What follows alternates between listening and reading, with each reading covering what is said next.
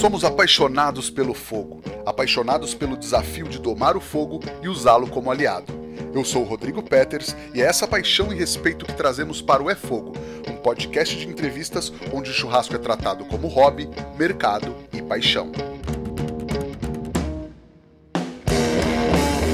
Ela é formada em gastronomia, mas foi na fazenda onde cresceu no interior de São Paulo que aprendeu as bases da cozinha que pratica até hoje. É uma das primeiras pitmasters do país, dá consultoria, treina gente, faz curadoria de evento, assa em festivais, tudo isso pelo Brasil todo.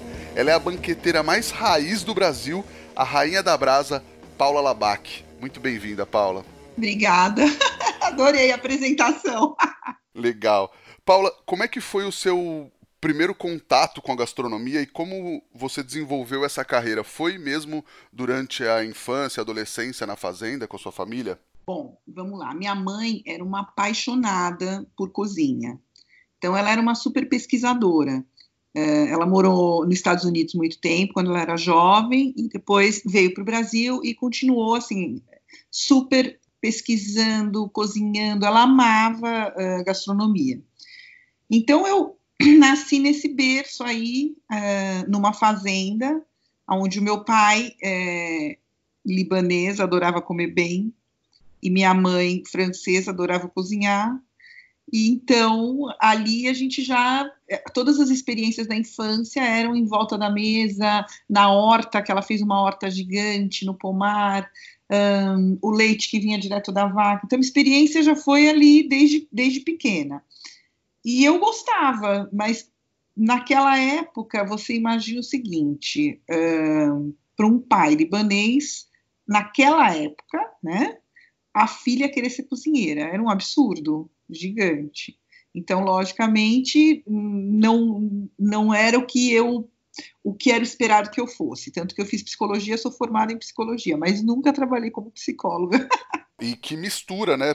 Gastronomia francesa e libanesa, sai muita coisa boa daí, né? Pois é, imagina libanês, francês e uma fazenda. Então não tem como não dar coisa boa. a gente tinha muita, assim, a vivência na fazenda é muito importante, né? Você você começa a entender a comida de uma outra forma. Eu sempre falo isso nas minhas aulas, nos workshops. É tão importante você entender de onde vem tudo, como vem tudo, né? É, porque quando está ali na mesa é muito simples para a gente, é uma visão muito simplista, né? Então, quando você se aprofunda um pouco mais, você começa a entender toda uma cadeia que para mim é muito importante. E aí lá você teve contato com, com as bases e muita coisa que você usa e, como você falou, ensina até hoje, né? Exatamente, porque assim, a charcutaria era uma coisa super empírica na fazenda, matava o porco e usava o porco inteiro, matava o boi e usava o boi inteiro. Então, ali começou tudo, tanto dos vegetais também, que eu sou uma apaixonada por vegetais, assim, eu não consigo viver sem uma boa salada, um bom legume, da mesma forma como eu amo carne. Então, é, a vivência ali na fazenda, essa experiência toda foi muito importante. Até hoje carrego comigo e ensino e passo adiante. E, e espero que as pessoas que eu passo passem para frente. E essa é a cadeia. E aí você estudou gastronomia, teve restaurante, teve catering. Como foi para você depois de trabalhar com o fogo mais selvagem assim? Você já tinha essa vivência na fazenda ou foi mais é, depois de toda essa vivência em cozinha é, profissional que você foi partir para o fogo mais selvagem? Não, eu, eu gostava, eu, eu sempre gostei muito de, de, de, fogo, de brasa na fazenda, adorava acompanhar um churrasco quando era pequena, uh, então eu sempre gostei dessa experiência. Mesmo na minha carreira é, de gastronomia não na brasa, eu sempre gostei de usar a brasa né? Então sempre foi uma coisa que teve ali permeando a minha vida. Um, depois, um certo momento da minha vida, que já faz um bom tempo, foi antes assim dessa explosão da, do churrasco, uh, já faz uns quase uns 10 anos, um pouquinho mais, eu resolvi realmente dar uma mergulhada de novo nisso e, e voltar a essa raiz, para voltar à minha origem, me sentir mais preenchida. E e foi bacana, porque daí veio esse movimento da carne todo, então, logicamente, como eu já estava nesse mercado, né, eh, já entendia um pouco, um pouco, desse fogo, porque esse fogo a gente vai a vida inteira passar a vida aprendendo, né? Mas logicamente por isso também já foi mais fácil para mim. E como você vê o desafio de trabalhar com o fogo, com a brasa? Porque ele é desafiador, né? Ele é desafiador, ele é pesado, é, ele não é, não é uma coisa fácil. São, é um desgaste físico muito grande, né? Eu não sou mais uma menina, é, mas enfim, é um desgaste físico muito grande, mas eu amo. Engraçado que eu não, eu, eu fico cansada, mas eu me recupero assim rapidamente porque é uma coisa que eu amo fazer mas tem horas ali do lado, o calor, entender o fogo, porque o fogo, ele não é igual todo dia, não é como você ligar um fogão, como você ligar um forno. O fogo, a brasa, o fogo aberto, ele é completamente diferente, porque milhões de coisas interferem nele. O vento, a umidade, é, o carvão, tudo, a madeira, tudo interfere nesse fogo. Então, assim, é uma vida de aprendizado. Isso que eu acho que é o bacana e é o que mais me motiva. Todo dia é um fogo diferente. E é isso que você falou, né? E leva horas, e é no sol, é na chuva, é, é quente, é exaustivo, e mas dá um tesão a mais de trabalhar com a brasa, de ter esse desafio de cada dia ser um fogo diferente? Ah, é óbvio, é óbvio é você ver o resultado, você olhar, ver o que está acontecendo, ficar ali, entender essa transformação da, da, proteína, ver a fibra mudando, ver a cor, ver... ah, isso é, não tem preço. Que legal. E você é especialista em defumação, em fogo de chão, varal, charcutaria. Tem alguma coisa dessa área do churrasco que você não é a rainha? Rainha é ótimo, né? Esse, esse apelido que me deram é divertido. Não posso dizer que eu não gosto, né? Lógico que o ego da gente ama, né? Mas vamos lá, tem muita gente boa e, enfim. Eu, eu acho assim, eu sou uma pessoa que desde muito nova, eu quando eu pegava uma coisa para fazer, eu queria ser a melhor naquilo. Então estudava e ficava, e eu continuo assim até hoje, né? Com os meus uh, 50 e poucos, aí eu continuo assim, eu continuo firme ali. Eu vou, eu estudo. Se eu, eu, depois eu posso até te mandar uma foto aqui da minha sala, eu estou em quarentena, como todos nós. Eu te mando uma foto da minha sala, você vai ver, eu estou nadando em livros, né? Porque eu estou aproveitando isso para quê? Para estudar, para reinventar, para criar. Então, assim, eu acho que assim, deve ter milhões de coisas que eu não sou, que eu não sou mais. Quer ver? Eu vou te falar uma coisa: cordeiro eu, eu, é uma coisa que eu não, não é uma coisa que eu goste de comer. Então, assim, não vou te falar que eu sou uma especialista em cordeiro. Mas, por exemplo, se eu pegar um cordeiro para fazer, como já peguei e pego milhões de vezes, eu vou fazer aquele cordeiro ficar impecável. Né? Eu acho que é isso. Eu acho que se você se propõe numa coisa, você consegue chegar é, na excelência daquilo. Eu acho que é uma coisa de, de pessoal, de estudo, de dedicação, de entrega. E esse apelido, é, você falou que gosta, mas você acha legal ter. É um reconhecimento também de toda a sua história e de toda a sua experiência nessa área que está entrando mais em evidência nesse momento, né? É, assim, como é que você vai dizer que você não gosta das pessoas carinhosamente te chamarem de rainha da brasa? Não tem como, seria ridículo eu falar que eu não gosto. Seria falar, ai, só porque, ai, meu Deus, não, ai, não gosto. Não, lógico que você gosta. É bacana por quê? Porque é o teu trabalho reconhecido, né? Você imagina que esse apelido viajou o mundo. Eu cheguei na Tasmânia, eu era a rainha da brasa. Eu cheguei agora no Midstock, né? E, que é o maior festival de brasa que eu fui convidada, eu era a rainha da brasa. Eu cheguei na Rússia para fazer um jantar, eu era a rainha da brasa. Puxa, isso é lindo, porque é reconhecimento de tantos anos, de tanta dor na perna, no pé, nas costas, de cansaço, de estar longe dos meus filhos, de tudo que eu vivi na minha vida para chegar até onde eu tô hoje. Então não tem como não gostar. E tem alguma princesa? Eu vou te falar que eu fico muito feliz porque eu acho que eu tenho um monte de princesas já aqui no Brasil e eu acho isso lindo, eu valorizo, eu, elas me perguntam, eu vou lá e respondo, elas me chamam, eu vou lá e ajudo. Eu acho que a gente tem aí um monte de, de meninas maravilhosas, de mulheres maravilhosas nesse mundo do churrasco. Eu acho que a gente tem, eu poderia enumerar várias, eh, não princesas, mas rainhas como eu. É, tem, tem a Lígia, tem a Clarice, tem a Priscila de Deus, tem a Tati Bassi, tem aí um universo de mulheres maravilhosas. Tem a Elo Palácios, que está aí agora também despontando. Acho que a gente tem tanta gente boa. E tem os homens também que são maravilhosos também, entendeu? somos, somos humanos, seres humanos. Eu não gosto muito de dividir homens e mulheres na maioria é um mercado dominado por homens, né? A gente tem muitas mulheres é, despontando, acho que os eventos também cada vez mais estão chamando mulheres para dar essa visibilidade para as mulheres que estão fazendo um ótimo trabalho por aí. Mas como é que é ser uma mulher nesse meio, principalmente desde o princípio? Eu acho que no início talvez não tivessem tantas mulheres é, nesses eventos assim, né? Não, é, essa, é uma, essa é uma resposta que eu ia exatamente falar quando eu comecei, então estou passando por isso na minha vida pela segunda vez, porque quando eu comecei lá atrás, você imagina quantas mulheres tinham numa cozinha? Pouquíssimas, né? As cozinhas eram dominadas por homem. Eu, a minha primeira cozinha que eu trabalhei, só tinha homens e eu. Então, é uma coisa que a gente é bacana porque você começa a mostrar que as coisas não precisam ser assim, que a gente pode ter é, os dois sexos em todas as áreas, né? Assim como eu posso ter uma babá homem, posso ter um professor primário homem, um professor de, de berçário homem, eu posso ter coisas que não são tão tradicionais de termos homens, né? A gente pode ter uma churrasqueira mulher, por que não? Então, assim, eu acho que eu acho que o bacana é isso, é desafiador e eu acho mais lindo o respeito com que os caras me tratam, o respeito que, que eles têm pelo meu trabalho.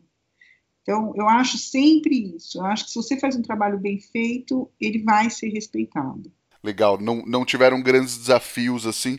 Acho que porque também você chegou com uma carga, você já era muito é, já tinha uma experiência muito grande nisso, acho que equivalente aos que também tinham muita experiência nesse início, né? Isso, acho que eu acho é, é sempre eu sempre bato nisso. Eu acho que assim é sempre você tá você ter suporte no que você está fazendo. E se você não tem suporte, porque todo mundo tem um começo, né? Você ter a humildade de saber começar. Eu acho que assim, você não é um mestre churrasqueiro do dia para noite. Você se torna um mestre churrasqueiro. Você não é um excelente cozinheiro do dia para noite. Você se torna um excelente cozinheiro.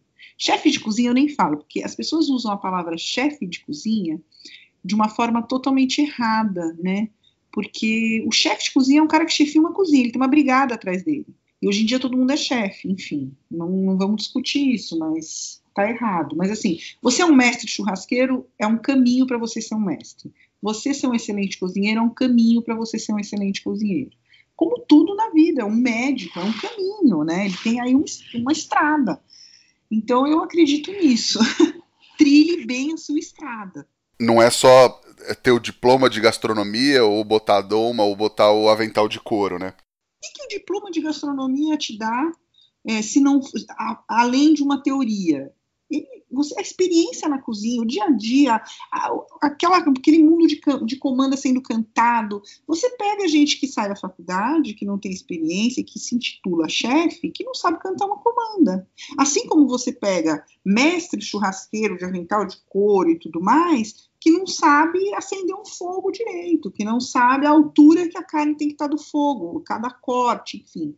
Então, assim, trilha o caminho, faz a coisa direito. Isso é para você, não é para os outros. As pessoas hoje em dia estão muito preocupadas para os outros, quando na verdade a gente tem que se preocupar para a gente, né? Quem eu sou para mim na minha profissão. A verdade fala mais alto nesse momento, né? Lógico, mais hora menos hora você faz uma cagada. E também é muito da experiência, né? Como você não tem uma, um tempo de cocção é, preciso de cada alimento ou um, uma altura, você vai colocar essa brasa a exatos 50 centímetros. É um negócio que você faz hoje, você faz amanhã, você faz depois de amanhã e, e vai acrescentando essa, essa experiência, né? Eu falo sempre nas minhas aulas, eu falo, gente, ok, hoje em dia eu não uso termômetro numa parrilha, numa grelha, mas usem. Lógico que eu usei lá atrás. Hoje eu consigo não usar, porque o toque, o olhar, até o, o cheiro. Agora, gente, lá atrás é óbvio que eu usei para conseguir chegar hoje aqui. Você entende? E as pessoas estão pulando essas, essas etapas. E daí você. Eu vejo muito, eu vejo muita carne crua com nome de mal passada em foto no Instagram. Eu acho que você também deve ver isso. Com certeza. eu penso sempre isso, eu penso, não tem vergonha nenhuma em pegar um termômetro e usar. Qual é a vergonha? Nenhuma. Ai, não, porque eu sou principiante, mas todo mundo começa, né? Ninguém, o cara tá vendo que até outro dia você era, sei lá, gerente de banco, hoje você é churrasqueiro. Todo mundo sabe que você começou faz pouco tempo. Então, assim, eu acho que as pessoas precisam ter essa humildade de saber começar, de trilhar o caminho, de respeitar o caminho dos outros, de, de, de estudar muito, porque isso é para ela, não é para os outros, é para a vida dela. A carreira da gente não é uma foto no Instagram, a carreira da gente é uma coisa muito além do que uma foto no Instagram. Legal. E aí, você falou disso, né? Tem muita gente é, largando a carreira, trocando a carreira para entrar nesse meio da gastronomia, que é um mercado em extrema ascensão, né?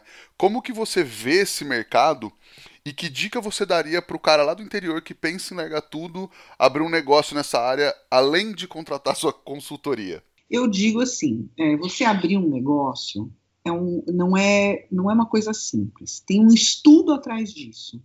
Antes de abrir um negócio, faça um estudo, entenda que é uma escravidão, né? Porque o pessoal acha que abrir um restaurante, abrir uma loja, um botequinho, uma coisinha bacana é uh, super simples e fácil. Não. Primeiro que envolve muito trabalho, envolve muita dedicação, envolve um investimento, né? Porque não adianta você abrir. Eu já vi gente abrindo sem ter capital de giro. Né? Daí você morre em muito pouco tempo. E, além de tudo isso, muito estudo, hum, ingredientes de qualidade. Hoje em dia as pessoas têm que cada vez mais buscar os ingredientes de qualidade. A gente tem que acabar. Eu, eu sou de uma cozinha que não usa industrializados praticamente. A gente só usa, sabe? A gente busca tudo muito fresco. Então, eu acho que montar um negócio, por menor que seja o negócio, é uma coisa gigante. Então, a gente tem que ter muito cuidado, é, ter muita certeza e, logicamente, não é vendendo meu peixe, mas, logicamente, se você tem ajuda de uma pessoa que tem essa experiência, ponha esse valor no seu orçamento, porque vale a pena. Na, no depois você vai sentir o resultado disso. Principalmente se você não tem muita experiência nesse mercado, né? Exatamente, exatamente. Que muita gente abre como para investir, né? Então, se você se, se, se resguarda com a ajuda de profissionais, logicamente o teu resultado vai ser outro. E qual é a sua visão desse mercado hoje? Lógico que a gente está nesse momento de, de quarentena, de incerteza, a gente espera que logo esse mercado volte da onde a gente parou, né? Qual é o seu diagnóstico? Como você vê esse, esse crescimento que a gente está vertiginoso assim para os próximos anos? Então, eu acho que é, o movimento assim da carne, acho que o brasileiro percebeu que a carne brasileira é a melhor carne do mundo e a gente está aí mostrando isso todos os dias. Então, eu acho que esse crescimento do, do, mercado de carne não vai recuar, eu acho que é uma coisa já muito estabilizada, que cada vez vai crescer mais. Uh, eu acho que essa busca por um regresso de uma comida mais, uh, uh, mais natural, mais fresca, também é uma coisa que por uma comida mais saudável, né, menos artificial, também é uma coisa que vem crescendo e acho que não recua mais, porque a gente, se a gente não tiver esse olhar, eu não sei onde a gente vai parar. Então eu acredito muito nisso. Uh, a gente não pode fechar o olho para esse universo dos veganos, vegetarianos que cresce a cada dia e eu tenho maior respeito por eles e cozinho muito para eles também. Acho que vegetais na brasa não tem nada mais incrível. Ontem, por exemplo, né, eu estou pondo uma receita todo dia às 20 horas no meu Instagram para incentivar as pessoas a cozinharem em casa nesse momento tão difícil que a gente está passando. A receita de ontem era uma beterraba na, na não na brasa, porque eu não estou podendo fazer brasa, mas no, no forno, assada, com casca, como eu faria na brasa. Então, eu acho que, assim, é, eu vejo esse mercado um mercado crescendo, acredito nele, mas acredito que as pessoas precisam realmente é, se aprofundar mais, né, os profissionais, para quê? Para num momento como esse, o cara que vive só de evento, fazendo festival de brasa, o que, que ele vai fazer agora, por exemplo? Com certeza.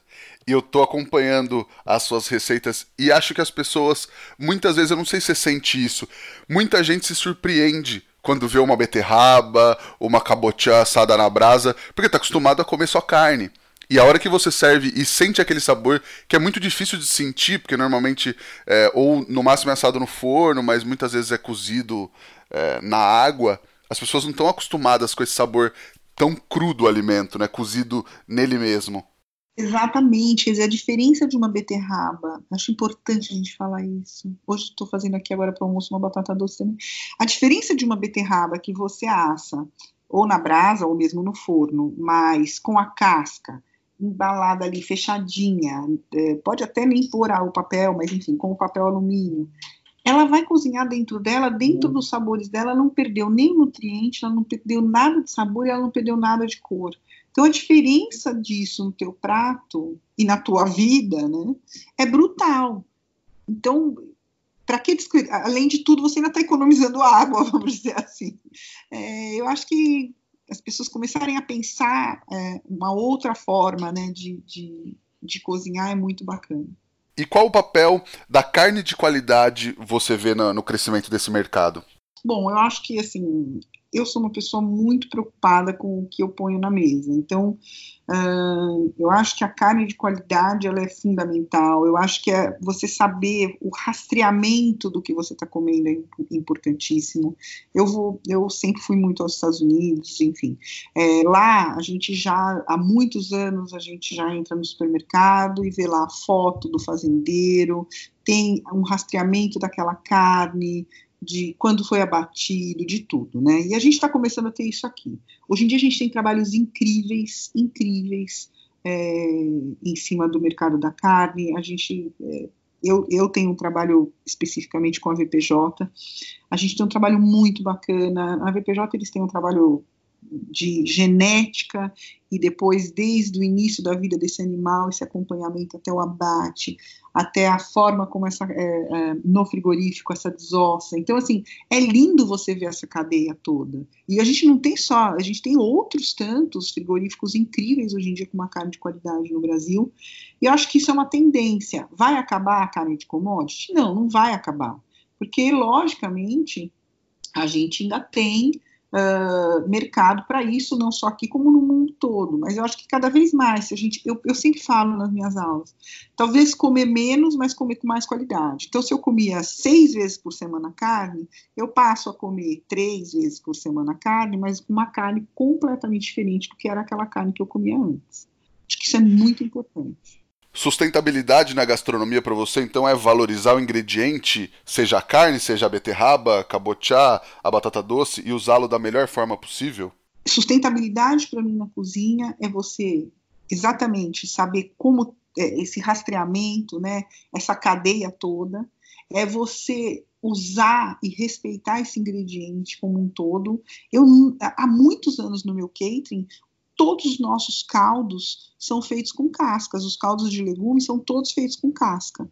Todas as cascas e raízes dos vegetais que a gente está usando em outros preparos. Então, assim, eu acho que a gente tem que aprender a respeitar e, e, entender. O boi é um animal inteiro, ele não é só um filé mignon, uma picanha, uma maminha, uma fraldinha. Tem bilhões de outros cortes ali, né? Então, respeitar utilizar, saber, é, saber transformar a pele de um peixe, né? Você pode, pô, eu faço salmão defumado e aí a pele fica aquele skin. O que, que a gente vai fazer com esse? Frita esse skin ou seca no forno esse skin, é um skin defumado, e você usou o animal inteiro, né? Usa a espinha, usa a cabeça, faça um caldo, transforme. Então, assim, eu acho que sustentabilidade na cozinha é tudo isso. É você buscar um contato maior com os fornecedores, com os produtores que estão próximos à sua, à sua, à sua cerca ali de você. Tem tanta coisa legal, tem tanta gente, pequenos produtores, artesanais. Então, assim, busca eu acho que é, as pessoas se tornaram um pouco preguiçosas hoje em dia. Acho que se você joga essa sua preguiça de lado e começa a ter esse olhar um pouco mais 360, a tua vida vai mudar, tanto como profissional como consumidor. Legal. É, voltando a falar um pouco do, dos eventos e do, da brasa em si, o fogo de chão para você é o mais difícil, a técnica mais desafiadora? Ah, eu amo fogo de chão. eu adoro fogo aberto mas logicamente é a técnica mais desafiadora, por conta do tempo, por conta do vento, por conta da, das intempéries da natureza. por tudo isso. Mas eu amo, sou apaixonada, eu acho assim, eu fico ali parada na madrugada olhando aquela transformação, aquilo me dá um prazer. A hora que eu tô acendendo o fogo, aquele cheiro, sabe, do início do fogo, a madeira começando a queimar, eu sou apaixonada pelo que eu faço. E Paula, você é uma das poucas pessoas dessa área que tem um trânsito e uma atuação internacional muito grande. Recentemente você falou, você foi assar no Midstock na Nova Zelândia, depois deu uma esticadinha ali para cozinhar com o pessoal na Rússia. O que, que você leva do churrasco brasileiro para esses lugares e o que, que eles mais gostam de conhecer da nossa cultura gastronômica? Bom, o fogo de chão eles ficam apaixonados, a forma como a gente faz o fogo de chão. Quando eu fui uh, antes ainda, né, o ano retrasado, eu fui para Tasmânia para fazer um festival gigante também lá. Quando eu fiz, eu fiz dois bois inteiros e 250 aves. Eles ficaram assim enlouquecidos. A forma do nosso fogo, a forma como a gente trabalha a proteína, eles gostam muito pouco tempo atrás também em Austin, fui fazer um festival em Austin, eles também ficaram encantados com a forma como a gente faz, como eu pelo menos faço os steaks, que eu não gosto de temperar, eles temperam muito carne, né? E eu, a gente faz com sal, né? Como bom brasileiro, põe lá um sal no máximo no pimenta do reino. Então, é, isso tudo, eles descobrirem o sabor diferente da carne, o sabor da carne mesmo, né? Porque eles estão muito acostumados a pôr muita coisa para temperar estas carnes. E aí a gente mostrar que a carne, só ela e o sal são incríveis e, e, e, não precisam de mais nada, eles ficam realmente muito, muito encantados. Eu acho que é um privilégio poder levar um pouco disso. E eu procuro sempre colocar acompanhamentos bem brasileiros. Então, eu faço farofa, faço vinagrete, é, eles ficam indignados com a farofa, assim, amam farofa. É, às vezes eu vou para lugares que não tem farinha, aí eu faço uma farofa de, eu ralo pão, enfim, eu faço de panko, eu já fiz de sucrilhos, eu me viro, mas faço uma farofa para eles entenderem o conceito da farofa, que eu acho tão bacana, e do nosso vinagrete. e, e que os dois são muito complementares, né? no churrasco ali, a farofa tem a sua função, o vinagrete tem a sua função, e, e às vezes em outras culturas não tem nada que, que represente esse papel nesse momento da carne, né? Exatamente, exatamente. Então, assim, é uma combinação que eles ficam assim, nossa. Aí eu vejo depois eles que eu vou embora, eles me mandam foto que eles estão fazendo farofa. Então, isso é muito legal, muito legal mesmo. Fico muito, muito feliz. Já pensou uma farofa russa ali? Eu fiz, fiz farofa na Rússia. Esse cara, eu fiz, eu fiz é, um dia antes do meu jantar, eu fiz para a equipe do restaurante, eu fiz arroz, é, feijão, picadinho, farofa, vinagrete e ovo frito. Eles enlouqueceram. Quando eu vou fazer um hub, né, uh, para um American Barbecue, eu procuro colocar toques brasileiros. Então, eu faço um hub de café, faço um hub de açaí, eu procuro sempre, ou faço um barbecue de, de por exemplo, já fiz barbecue de cachaça, barbecue de cajuína, procurar pôr o nosso, eu acho assim, a gente pode copiar uma técnica, por exemplo, americana, mas a gente tem que ter um pouco da nossa raiz no que a gente está fazendo. Ô Paula, e a gente fala de churrasco brasileiro, mas aqui a gente tem também muita influência é, do churrasco uruguaio, do churrasco argentino. Você acha que o preparo da carne é mais uniforme, entre aspas, aqui né, nesses países, e os acompanhamentos são mais diferentes, ou você vê é, especificidades de cada cultura?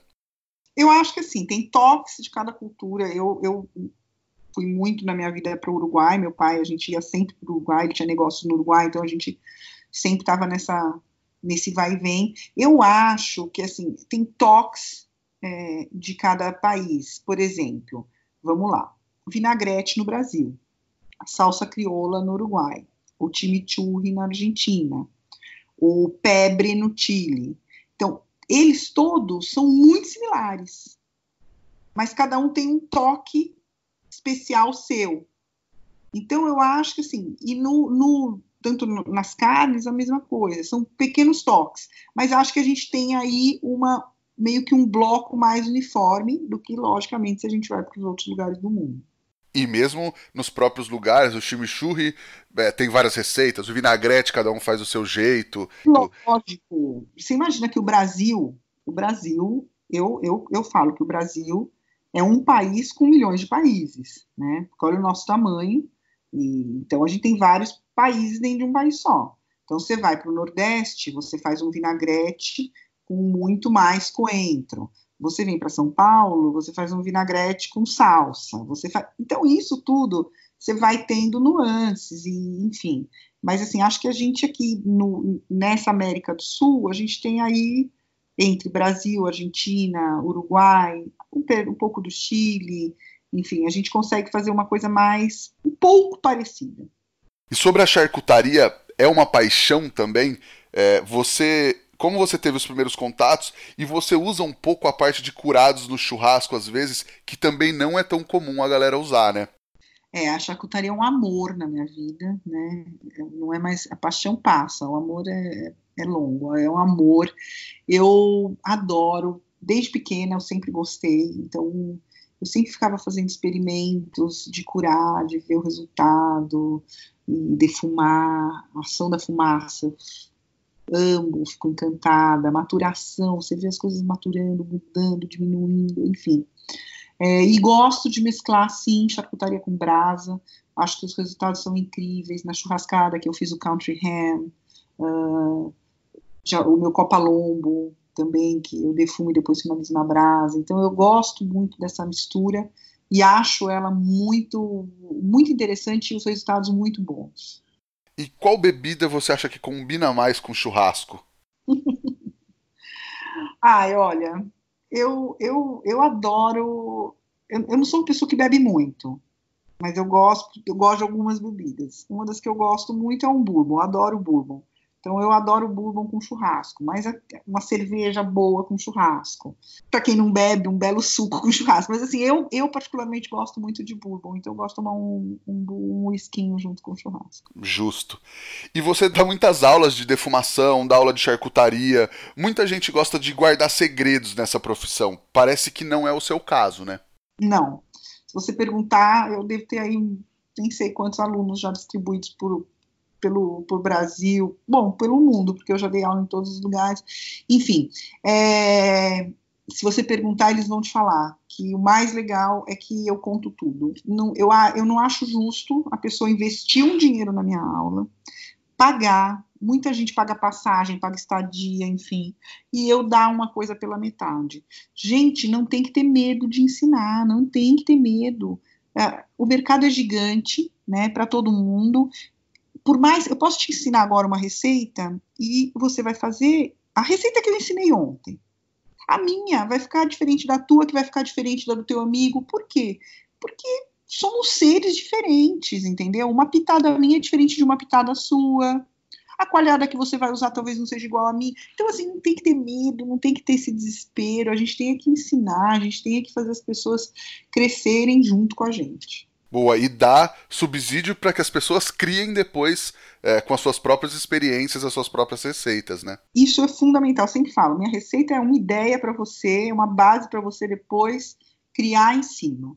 Não fica copiando, vai fazendo a sua. Põe, ai, Paula, posso por isso? Você pode pôr tudo, né? Você tem que criar em cima e o paladar, criar para o paladar seu, dos seus clientes, da sua família. Não tem que ficar copiando a coisa dos outros. Paula, vamos então pro Lenha na Fogueira, onde a gente fala de alguns assuntos polêmicos, espinhosos. Churrasco é coisa de macho? Não, mas é coisa que precisa ser, ser forte. E picanha é a estrela do churrasco mesmo? Nunca!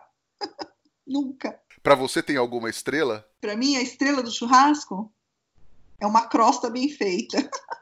Em qualquer carne que seja, ou em qualquer alimento que seja. Exatamente. E, Paula, a nossa pergunta de um milhão de dólares: o que o fogo significa para você? Vida, movimento, relacionamento, é, entrega, crescimento, amadurecimento, tudo isso. Perfeito. Você tem alguma receita, uma dica, um truque para passar para os nossos ouvintes? Eu acho que um, um, truque bacana é a gente entender que é, não é um truque, né? Uma dica é você observar bem o corte que você vai fazer, entender o tamanho desse corte, a altura desse corte, falando de parrilha, né? Vamos dizer de grelha, entender essa altura e entender as distâncias de fogo. Isso é muito importante. Eu vejo gente fazendo corte baixo com uma distância de 20, 25 centímetros do fogo. Então você cozinha em vez de realmente grelhar. Então essas, essa observação eu acho importante.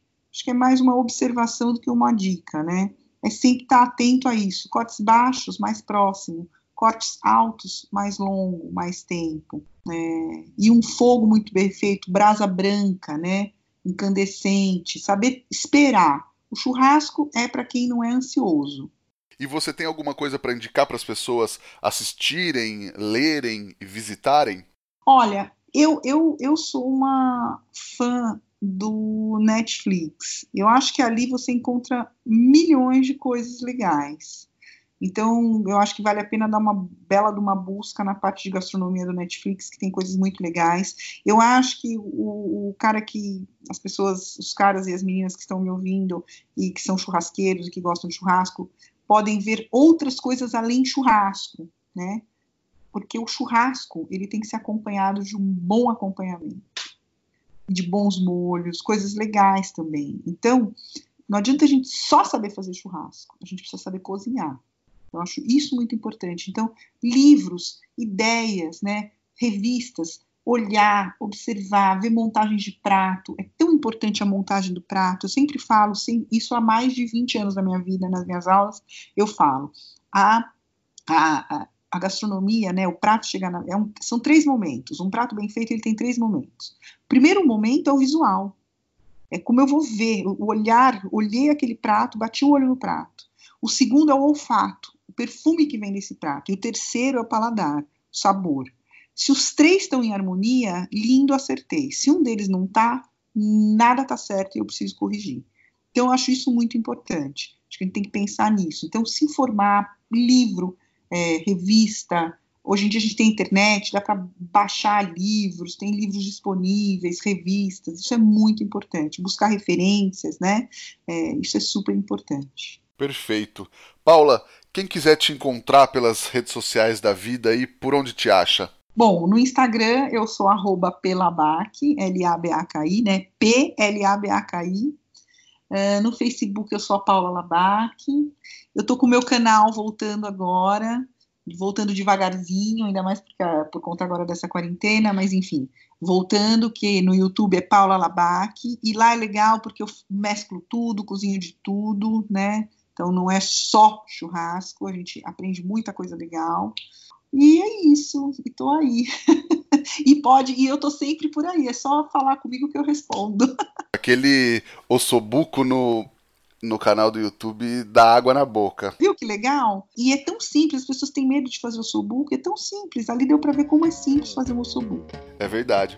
Nós estamos no Instagram, no É Fogo Pod, o meu é arroba Rodrigo Peters, underline, e o nosso e-mail é efogopodcast.gmail.com. Manda um e-mail lá, fala o que achou do podcast, manda um feedback.